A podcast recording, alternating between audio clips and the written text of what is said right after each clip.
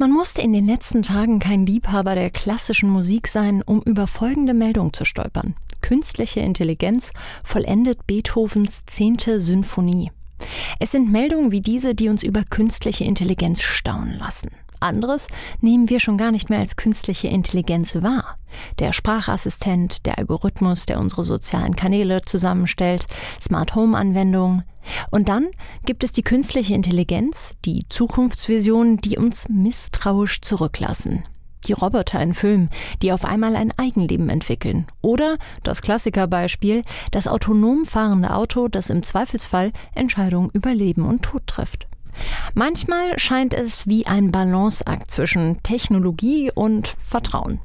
Wie man diesen aushält oder sogar als Unternehmen für sich nutzt, darüber spreche ich mit meinem heutigen Gast. Denn klar ist, die Zukunft nutzt KI. So klingt Wirtschaft. Zukunftsthemen für Unternehmen. Ein Podcast der Solutions bei Handelsblatt. Mein Name ist Jessica Springfeld und ich freue mich auf Andreas Gödde. Er ist Direktor der strategischen Kundenberatung bei SAS. Guten Morgen. Ja, schönen guten Morgen, Frau Springfeld. Ich habe jetzt gerade drei Szenarien skizziert, mit der man künstlicher Intelligenz so ein bisschen begegnen kann. Staunen, Akzeptanz und Skepsis. Was ist denn Ihrer Meinung nach das am häufig anzutreffendste?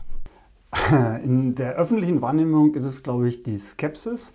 Ähm, in der unternehmerischen Praxis weicht das so langsam, glaube ich, dem Verständnis und ähm, der positiven Nutzung des Ganzen. Und womit hat das zu tun? Das hat ja auch ein Stück weit, glaube ich, immer mit Verstehen der Technologie bis zu einem gewissen Punkt X zu tun und eben dieser Entmystifizierung.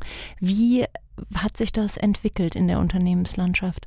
Ja, ich glaube, wir, wir kommen so ein bisschen aus diesem Tal des Schreckgespensts künstliche Intelligenz heraus, was, glaube ich, auch viel in dem Begriff ähm, selber ähm, begründet ist weil Intelligenz verbinden wir mit was Menschlichen und jetzt kommt eine Maschine um die Ecke. Sie hatten ja so ein paar Beispiele auch genannt.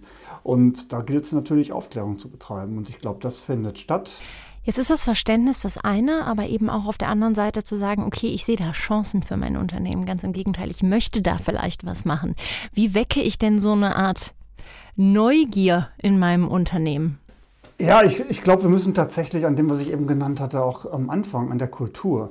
Ähm, und, und das funktioniert immer bei den Menschen über, ich glaube, die Jahrhunderte, über Aufklärung, ähm, über Transparenz, über Erklären. Ich muss gucken, ähm, wo nützt es mir, wie verstehe ich es, wie kann ich es auch Menschen verständlich machen, die jetzt nicht die super Techies sind, sondern eben ganz klar zu sagen, okay, was heißt das für unsere Kultur, wie gehe ich damit um, welche Auswirkungen kann es haben, sich der Auswirkungen bewusst zu machen und eher ja, tatsächlich Neugier und Freiraum dafür zu schaffen, sich damit zu beschäftigen.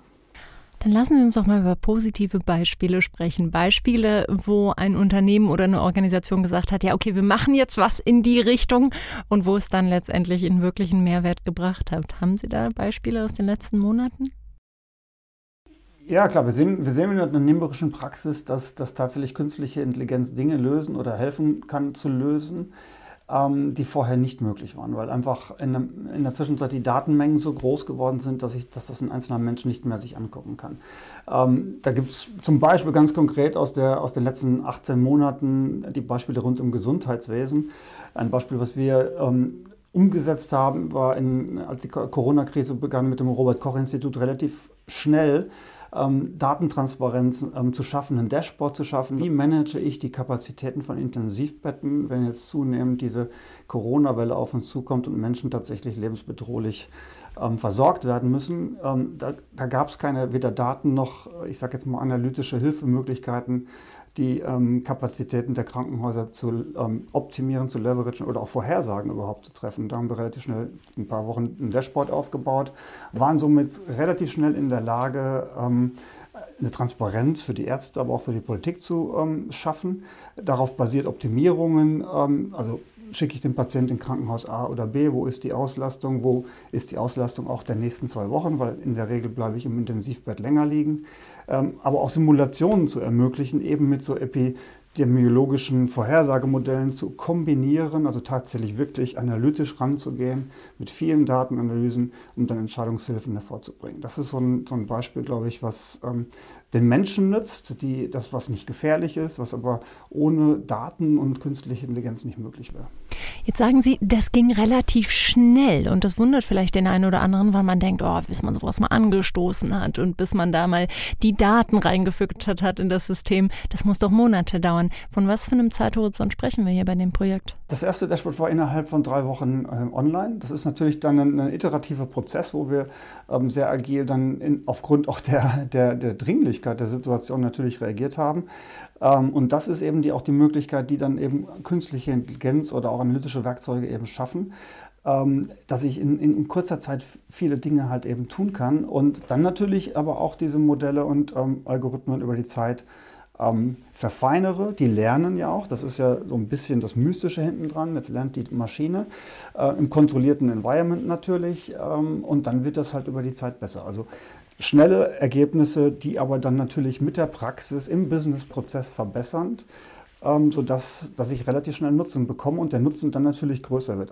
Was mich interessieren würde, das ist ja ein sehr spezieller Case, weil natürlich in der Zeit auch alles möglich gemacht wurde, was irgendwie ähm, möglich machbar war, sozusagen. Gibt es denn auch Beispiele vielleicht aus der Industrie, aus dem deutschen Mittelstand? Ja, sicherlich. Das sind, sind sogar die. Ähm für mich viel einfacheren Fälle, um jetzt so ähm, technologische Innovationen in die Unternehmen reinzutreiben. Es ist immer sehr schwierig, ähm, künstliche Intelligenz mit personenbezogenen Daten zu machen. In der Industrie haben wir Maschinendaten oftmals, die aber natürlich gleich um exponentiell äh, Faktoren ähm, mehr sind, äh, die auch dann ein Mensch nicht mehr sozusagen in den Griff bekommen kann. ein weiteres Beispiel wäre, ähm, was wir mit Siemens Healthcare im Bereich ihrer ähm, vorausschauenden Wartung gemacht haben. Also Sie können sich vorstellen, äh, die Firma produziert ähm, sehr teure und sehr seltene Geräte in der medizinischen Versorgung. Ähm, und hier ist es ganz entscheidend, dass diese Geräte funktionieren und zwar verlässlich funktionieren. Das heißt, ich muss äh, versuchen, vorherzusagen, wann diese Maschine eine Wartung braucht, wann sie ausfällt, was sind Indikatoren und ähnliches. Das kann ich mit ähm, Maschinendaten sehr gut, sehr gut optimieren, sehr gut vorhersagen. Ähm, deutlich Zeiten verkürzen und halt Wartungsfenster dann dann machen, wenn die Maschine eben gerade nicht gebraucht wird. Dieses Beispiel war, kann man auch mit der Corona-Krise wiederum verbinden. Da können wir uns ja alle vorstellen, dass plötzlich durch die, äh, durch die ganz andere Krankenlage ähm, in der Bevölkerung ähm, Logistikketten oder, oder, Bedarfe sich geändert haben und dann dementsprechend Logistikketten umgestaltet werden mussten, dass ähm, medizinische Geräte eher in den Covid-Stationen gebraucht wurden als woanders. Und genau dieses Reagieren, dieses schnelle Reagieren auf solche Veränderungen ging in dem Fall ganz klar nur mit Daten. Das heißt, hier muss ich Logistikketten umstellen, hier muss ich medizinisches Material woanders hinschicken, Prozesse optimieren und das kriege ich in einer gewissen Menge nicht mehr hin, wenn ich das manuell machen kann. Gibt es denn auch bestimmte Trends, die schon damit bedient werden? Wie ist das denn zum Beispiel bei Nachhaltigkeit? Was für Fragen stehen da im Mittelpunkt? Das ähm, geht ja durch alle Unternehmen äh, gerade komplett durch, was ja absolut korrekt ist und wir, wir sehen es auch in der öffentlichen Wahrnehmung. Also wie kann ich produzierende Prozesse energiesparender sozusagen aufsetzen.